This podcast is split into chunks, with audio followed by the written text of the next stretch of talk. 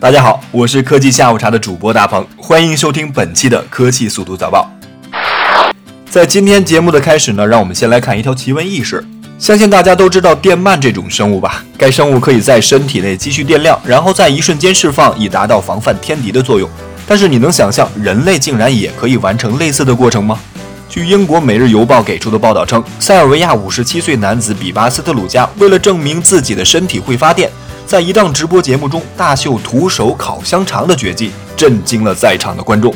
据斯特鲁加自己介绍，他不但能够忍受一百万伏的电压冲击，还能够储存电量。而这个特异功能呢，自己很早就发现了。当时他不小心触摸了一条高压电缆，经过强烈的电击后，仍然毫发无损。不知道是不是受这项特异功能的影响，斯特鲁加全身没有体毛，并且呢，从来不流汗。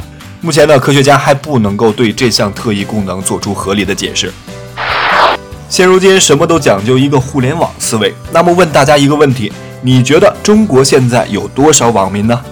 近日，中国互联网信息中心发布了第三十七次中国互联网发展状况统计报告。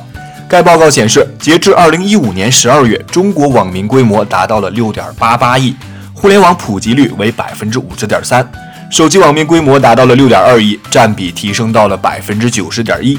无线网络覆盖明显提升，网民 WiFi 使用率达到了百分之九十一点八，比二零一四年底呢提升了二点四个百分点。其实不难看出，现如今半数中国人已经接入了互联网，网民规模的增速也在不断的提升。同时呢，网民个人上网设备也在进一步的向手机端集中。其实呢，这些所谓的大数据在生活中都有详细的体现。网民之所以会增多，各种长辈们绝对是一大主力。